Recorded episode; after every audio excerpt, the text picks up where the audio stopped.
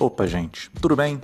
Aqui é o professor Estevão Rafael Fernandes, eu sou antropólogo, professor na Universidade Federal de Rondônia, lá em Porto Velho, e a ideia desse podcast surgiu a partir de uma série de angústias que eu tenho visto nas redes sociais, no dia a dia, de pessoas que muitas vezes querem discutir ciência, querem discutir sociedade, querem discutir política, ou então querem começar uma pesquisa e não sabem por onde começar. Né? Esses primeiros podcasts da gente vão ser no sentido de tentar resgatar um pouco o que, que é uma pesquisa e por onde começar uma pesquisa. E é coisa bem prática, tá? Eu não vou ficar discutindo filosofia da ciência, tá? mesmo que eu não tenha formação para isso.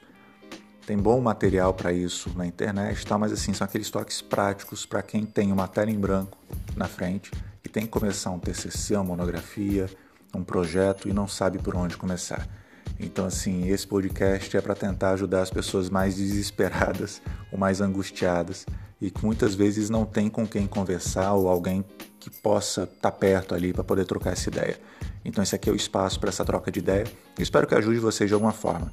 Tá bom? Dicas, sugestões, reclamações. Facebook.com.br professor Estevão. Você me acha fácil no Facebook. Então, assim, sinta-se à vontade para entrar lá na página, conversar. Esse nosso primeiro podcast e é o primeiro podcast que eu faço na minha vida, então já peço desculpas para vocês por qualquer coisa.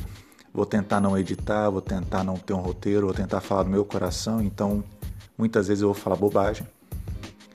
Mas esse nosso primeiro é para a gente tentar discutir como escolher o orientador.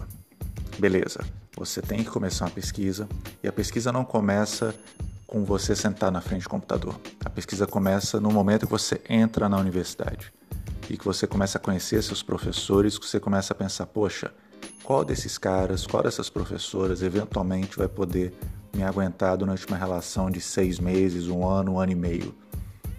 Que é meio que o tempo que a gente tem para fazer uma monografia, dependendo do curso ou da instituição.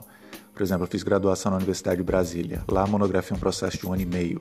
Os meus de Porto Velho, praticamente um ano, né? São dois semestres um para fazer o projeto e outro para fazer a pesquisa.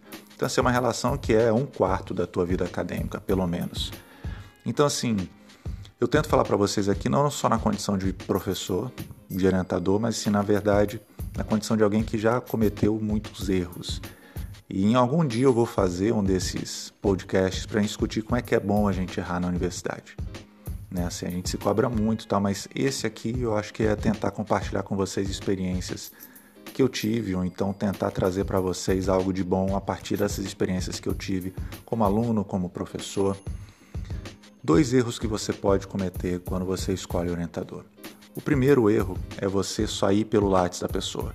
Você eventualmente fez uma disciplina, ou então se você está fazendo um projeto para o mestrado, para o doutorado, você não conhece o teu orientador pessoalmente, você até acha que a pesquisa dele é interessante, mas você não conhece a pessoa ou então você conhece muito pouco.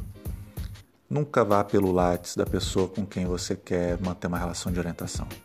Né? Quer dizer, o fato da pessoa ser um bom pesquisador, uma boa pesquisadora, não necessariamente quer dizer que ele ou ela seja um bom orientador ou orientadora. O Lattes é pesquisa, o Lattes não é ensino. Se você parar para pensar, a forma como o ensino superior no Brasil é pensado, da aula atrapalha. Né? Quer dizer, a gente não é. A CAPES não pensa na gente como professor. Ela não pensa, poxa, o nível de satisfação dos alunos é tal, o nível de engajamento dos alunos é tal. Ele pensa, esse cara produz X artigos. Então, muitas vezes, a sala de aula acaba, entre aspas, atrapalhando a vida profissional da gente. E muita gente acaba ah, abrindo mão da qualidade, às vezes, do ensino, do relacionamento com os orientandos, com os alunos, para poder manter esse produtivismo. Né? Claro que tem extremos, evidentemente, que o normal é o meio termo, evidentemente que faz parte do bom senso você ter uma boa relação com os orientandos, até porque você acaba publicando com eles muitas vezes. Mas essa coisa mais produtivista da CAPES e do sistema de avaliação do ensino superior, às vezes faz com que a sala de aula e o magistério em si acabe sendo esvaziado. Então, assim, não vá pelo Lattes da pessoa. Né? Quer dizer, o Lattes avalia a pessoa como pesquisadora, não como professor. O que, é que eu sugiro que você faça? Converse com pessoas que eventualmente conhecem aquele professor, aquela professora. Vai vir muita fofoca, vai ter muita coisa ruim, mas um bom medidor são os orientandos e orientandas que aquela pessoa tem. Tente conversar com pessoas que foram orientadas ou que conhecem orientandos daquele ser humano, tá bom? Então, assim, primeiro conselho: não vá pelo Lattes, tá bom? Busque sempre referência, é uma relação que vai ser uma relação longa e muitas vezes você vai depender do teu orientador para poder comprar algumas brigas tuas com o colegiado, eventualmente tentar correr atrás de bolsa, eventualmente te chamar para projetos, eventualmente pedir para aumentar o prazo. O teu orientador é a tua primeira linha de defesa, né? inclusive na banca, mas enfim, eu vou falar sobre isso lá na frente. O segundo erro que as pessoas podem cometer é escolher o orientador que as pessoas acham que é legalzinho. Não, vou pegar fulana, porque fulana é uma professora gente boa, é tranquila, é serena e eu preciso disso na minha vida. Alto lá, cara pálida. A questão é o que você precisa realmente. Se você precisar de uma pessoa que seja tranquila, é porque você é uma pessoa que tem muita disciplina em termos de trabalho. Né? Quer dizer, você não precisa ser cobrado ou cobrada. Se você não precisa ser cobrado ou cobrada, beleza, pega uma pessoa tranquila, desligada e de boa. Se você é aquela pessoa que procrastina, que prefere sentar na televisão, ficar fazendo maratona Netflix, que prefere sair com os amigos no final de semana, ou que é todo angustiado pensando em 200 coisas que você tem que fazer e acaba não fazendo nada, talvez o ideal seja você ter um orientador ou uma orientadora mais sargentão, né? quer dizer, aquela pessoa que pega no pé, que te manda e-mail toda semana, que pede produtividade. Pensa o que você precisa. Né? O que, que é bom você ter com o orientador? O orientador é aquela pessoa com quem você tem que ter uma relação de confiança. Aquela pessoa que você sabe que vai chegar para você e dizer: olha, teu trabalho está ruim, reescreva. E que você não vai tomar isso como uma crítica pessoal. E que se a pessoa não disser: olha, o teu trabalho ah, tá ruim ou tá bom, você também não vai ficar: ai meu Deus, será que a pessoa leu o meu trabalho? Será que a pessoa. O orientador é aquela pessoa com quem você tem que ter uma relação honesta. E isso não passa pelo Lattes, nem pelo fato da pessoa ser boazinha ou malvada. Isso passa por uma relação que você constrói com ela ao longo da tua vida acadêmica. Participando de reunião de grupo de pesquisa, fazendo disciplina, sendo uma pessoa participativa dentro do teu curso.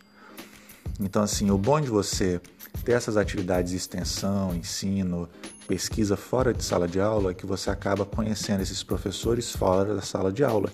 Você acaba sabendo se com eles você pode ter esse tipo de, de relação mais próxima intelectualmente, mas também emocionalmente. Né? Quer dizer, nós professores, a gente é muitas vezes demandado em questões ah, de psicologia. Né? Quer dizer, a gente está um ser humano se relacionando com outro ser humano. Então, assim, muitas vezes você tem problemas pessoais que o teu orientador tem que saber lidar com eles.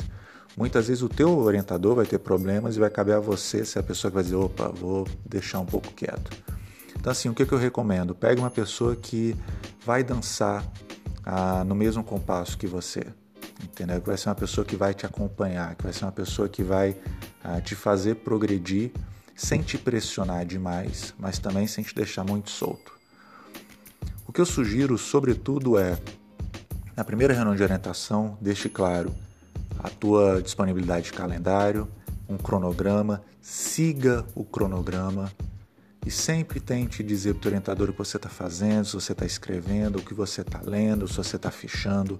Nada pior do que o orientador órfão. A pior coisa para a gente como professor é ter um orientando que some. Com WhatsApp, com Facebook, com e-mail, não tem motivo para você sumir. Então, assim, eu acho importante você, logo nas primeiras reuniões, sentar com o teu orientador ou com a tua orientadora e tentar estabelecer um plano de, de trabalho, um plano de ação e seguir esse plano estritamente. Né? Lá na frente eu vou falar um pouco sobre cronogramas e tal, mas nesse momento é importante você saber isso. O orientador, ele é aquela pessoa que vai te ajudar, que não vai te carregar nas costas, que vai tentar entender o que você escreve e que por outro lado você vai ter que ser a pessoa que vai ter ah, o desprendimento suficiente para compreender que é um outro ser humano, que também tem as orientações, também tem a produção, também tem as aulas dela e que muitas vezes você vai ter que fazer o teu trabalho ah, supervisionado por ela só. Então assim, você faz teu trabalho, manda para o orientador e tenta seguir o teu cronograma da melhor forma possível. O orientador às vezes some, isso é ruim. Orientador às vezes briga com a gente, isso é ruim mas isso é caso a caso. E é isso, quer dizer, eu acho que a gente vai conversando aos poucos, quero ver se tem uma repercussão, acho que 10 minutos, que é o tempo que a gente tem aqui, está um tempo razoável. E aí nos próximos a gente vai falar um pouco sobre a pesquisa mesmo, né, sobre as etapas de como escolher um tema, ah, como pensar um cronograma, alguns conselhos sobre a escrita do trabalho, tá legal? E é isso, gente, um grande abraço para vocês, até mais!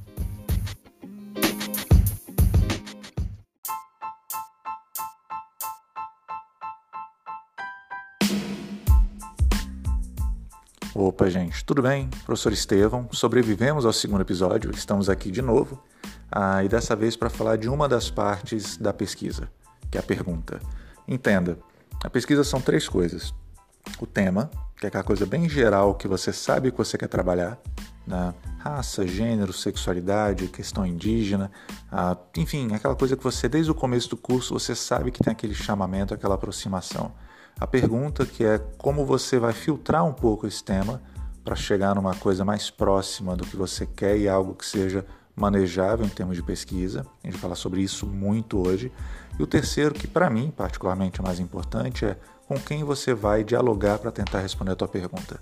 Qual o teu referencial, qual a tua teoria, qual a tua literatura, qual a pegada que você vai trazer para o teu texto. Né? Então vamos lá. A primeira dica que eu dou com relação à pergunta é parta sempre da realidade social. Parta da realidade para a teoria e nunca da teoria para a realidade. Tá bom? Você está começando a tua carreira agora de pesquisador, de pesquisadora, e muita gente nessa etapa inicial de pesquisa comete um erro ah, besta, mas que enfim pode ser evitado, que é você se encantar muito com alguma teoria e querer aplicar essa teoria em tudo que é coisa. Olha, eu amo a teoria X você acaba vendo a teoria X em tudo que é coisa. E nem sempre a teoria X serve para aquilo. Parta do contrário, tente pensar um fenômeno social que você acha bacana, pense alguma realidade, alguma questão que você diga, puxa, isso merece ser investigado. E a partir disso, corra atrás de teorias que lhe ajudem a ampliar esse olhar. Então, assim, parta do objeto para a teoria. Faça, e isso, infelizmente, as pessoas têm esquecido faça muita pesquisa empírica, entendeu? Pega um busão, vai fazer entrevista, vai fazer trabalho de campo, entendeu? Suja a tua roupa, vai lá, cara, mete o pé na jaca. Então, assim, faça um trabalho prévio de campo, faça algumas entrevistas antes e a partir desses dados prévios, tente ver que tipo de teoria, que tipo de referencial melhor te ajudaria a interpretar aquele fenômeno que você acompanhou. Então, assim, essa é a primeira dica. Segunda dica: leia. Leia muito. Leia tudo, mas leia coisa boa. Infelizmente, não é um podcast, não é um YouTube que vai te ajudar a escrever melhor. Muito menos o Google. Tem muita bobagem quando você procura coisa no Google, tem muita gente escrevendo coisa errada no dia a dia. E por que, que isso é importante? Ah, não, professor, mas eu tenho um corretor ortográfico lá do Word. Nem sempre o corretor dá conta de corrigir tudo. Tem erros que a gente comete, como a gente. Muita gente escreve a gente junto, quando quer se referir a nós. A gente junto, velho, é agente secreto. O, o, corretor do, do Word não vai achar que essa, que essa palavra está errada, porque é uma palavra que existe na língua portuguesa. Igual mas, mais, sabe? São palavras que são certas, mas que estão mal empregadas naquele momento. E que você só vai aprender a fazer um bom uso dessas palavras quando você ler.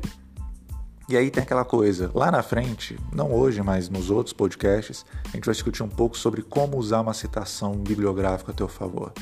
Mas nesse momento eu espero e eu preciso que você entenda o seguinte: a escrita acadêmica ela tem que ter três características. Ela tem que ser direta, tem que ser clara e tem que ser organizada. Começo, meio e fim, e aquela coisa bem enxuta. Se você puder escrever alguma coisa em duas linhas, escreva em duas e não em dez. Tá bom? As pessoas hoje, infelizmente, não têm muito tempo para ficar lendo aquelas dissertações, aquelas teses enormes de 700 páginas, como se fazia antigamente. O que também não quer dizer que você tenha que abrir mão da qualidade do que você escreve. Mas, de, de novo, direto, claro e organizado. Tem que ser objetiva a tua escrita, não tem que ter reme-reme. Entendeu? Fale o que você tem que falar, até porque senão a importância do que você tem para escrever acaba se diluindo ah, naquela angústia de você querer fazer um parágrafo enorme de 10 linhas, às vezes sem um ponto final. Muitas vezes eu já vi textos de alunos, de colegas, que são 10, 12, 15, 20 linhas só com vírgula. E você pensa, tá, mas cadê um ponto final? Cadê a organização dessa ideia? Então vamos lá. A grande diferença entre o tema da pesquisa e a pergunta é o seguinte: pensa que você vai numa pizzaria. Você vai numa pizzaria e fala, eu quero uma pizza. Você não está falando nada. Né? Quer dizer, você está numa pizzaria e quer comer uma pizza. O teu tema é a pizza. Você pode querer comer uma lasanha, você pode querer comer uma pizza, você pode querer comer um churrasco. O teu tema é aquela coisa bem aberta, bem ampla. A sua pergunta é quando você começa a filtrar essa, esse tema em algo trabalhável. Então, assim, se você vai numa pizzaria e pode fazer o teste, fala, eu quero uma pizza, o cara vai perguntar, de quê? Se você fala, vem cá, eu quero uma pizza de frango, eu quero uma pizza de quatro queijos, aí a pessoa já consegue te entender. Se você vira e fala para o teu orientador, se você vira e fala, ah, enfim, para uma banca de pesquisa, olha, eu quero trabalhar gênero. Tá, como? O que? Né? Muito mais do que porquê. A questão é dentro do gênero, o que você quer trabalhar dentro da questão indígena, o que você quer trabalhar. Esse é o teu jeito de dizer qual o sabor da pizza que você quer. Então assim, professor, eu quero trabalhar com sexualidade. Tá. Desculpa, mas e aí? Entendeu? Então assim, é sempre bom você tentar a entender que a pesquisa começa com você tentando filtrar esse tema em uma pergunta trabalhável. Né? E aí aquela coisa, primeiro erro que você pode cometer, viés quando você começa a puxar a tua, a tua pesquisa para uma pergunta específica. Né? Ah, por exemplo, eu sou de igreja e eu quero provar que na minha igreja ah, as pessoas têm um rendimento acadêmico escolar melhor porque elas vão para a igreja. Então, assim, que perguntas você poderia fazer aí que você teria um viés enorme? Ah, como a religião ajuda a vida escolar dos meus alunos? Isso é uma pergunta cheia de viés. É uma pergunta, professor? É uma pergunta, mas é uma péssima pergunta. Então, assim, um péssimo ponto de partida para você é começar a tua pesquisa tentando comprovar uma hipótese. Se você está planejando uma conversa com o teu orientador, tipo, professor, eu quero fazer minha pesquisa para provar tal coisa, sua pesquisa já começou mal feita. Então, assim, nada de partir de hipóteses prévias, nada de viés, tá bom? Nada de puxar a pesquisa por uma sardinha específica e nada, lógico, de senso comum. Tá bom? Segunda coisa, cronograma. Quando você pensar a tua pergunta, pense que você tem um cronograma e você não tem todo o tempo do mundo para escrever, todo o tempo do mundo para ler. Pensa o seguinte, você tem que entregar o teu trabalho com pelo menos um mês de antecedência para o teu professor poder ver a versão final antes de mandar para a banca. Então, assim, se você acha que você tem seis meses para fazer um trabalho, na verdade você tem, sei lá, três. Você tem o tempo de fazer tua pesquisa de campo, você tem o tempo de tentar tabular os seus dados, você tem o tempo de tentar ler, você tem o tempo de tentar escrever, você tem os tempos do teu orientador de ler e te devolver as coisas que você está escrevendo. E de novo, na dúvida, sempre siga o que o teu orientador está dizendo. Você fala que você tem que reestruturar um, um, um capítulo, faça isso. Você Sabe? Ah, o seu parágrafo está mal feito, reescreva. Nada de ser aquela pessoa teimosa. O orientador mandou, obedeça. Converse, tente entender por quê, mas aprenda no processo. Então, assim, cronograma. No episódio anterior, a gente tinha conversado sobre a importância de você ter um plano de trabalho, um plano de ação com o orientador. O cronograma entra nisso. É nesse momento que você fala, professor, vem tá, quando é que você quer minha primeira versão? E aí você espera, você pode até mandar um e-mail para ele de vez em quando, professor, vem cá, e aí, como é que tá? E o prazo? Como eu disse para vocês, o orientador ele é o parceiro. Na hora que você precisa às vezes ampliar um prazo ou chamar uma banca que entenda melhor o teu trabalho ou não. Então assim, na dúvida, sempre converse com o orientador antes sobre um cronograma e siga aquele cronograma. Tá bom? Você não queimar o teu cartucho do orientador, que esquema filme. Então vamos lá. Primeira coisa, não tem que ter viés. Segunda coisa, tem que ser uma pergunta tangível. E aí a gente tem as duas maiores características de uma pergunta de pesquisa. Ela tem que ser acessível e manejável. O que, que eu quero dizer com isso? Os dados que você vai trabalhar, você tem que ter acesso a eles. Então, assim, não adianta eu ter uma ideia maravilhosa para fazer uma pesquisa no Togo. Gente, eu não sei como é que eu chego no Togo. Professor, eu quero fazer uma pesquisa sobre ah, o clima em Tuvalu. Cara, como é que você vai chegar em Tuvalu? Sabe, assim, você tem financiamento, você consegue ir para Tuvalu e voltar. Então, assim, sempre leve em consideração que a tua pesquisa tem que ser sobre algo acessível. E a segunda coisa tem que ser manejável. O que eu quero dizer com isso? Os dados que você acessa ao longo da pesquisa, você tem que ter uma metodologia, você tem que ter conhecimentos para poder lidar com eles. Tá bom? Então vamos lá. Voltando à pergunta, ela tem que ser clara e precisa, sem categorias muito amplas, sem categorias muito vagas e também sem ambiguidade ou aspectos morais. Então, de novo, ah, eu quero investigar se os jovens da escola onde eu trabalho são felizes. Ou eu quero investigar se o ensino na minha escola é bom. O que é feliz? O que é bom? O que é estudar muito? Então, assim, esses adjetivos, essas ambiguidades. Ah, eu quero saber se as reprovações da minha escola são justas. O que é justiça? Então, assim, aspectos morais, aspectos muito abertos, nem sempre dão boas perguntas. Tá bom? Ah, o que eu sempre sugiro para vocês é o seguinte: você quer fazer uma pesquisa e você tem ideias para perguntas? Faça a pergunta para pessoas que são próximas, quase sempre a pessoas que pode até não ter experiência de pesquisa. Se as pessoas entenderem a pergunta, se as pessoas entenderem onde você quer chegar, se você perceber que você não tem que explicar muito, aí que sua pergunta não começa com aquela coisa, ah, não é que, sabe?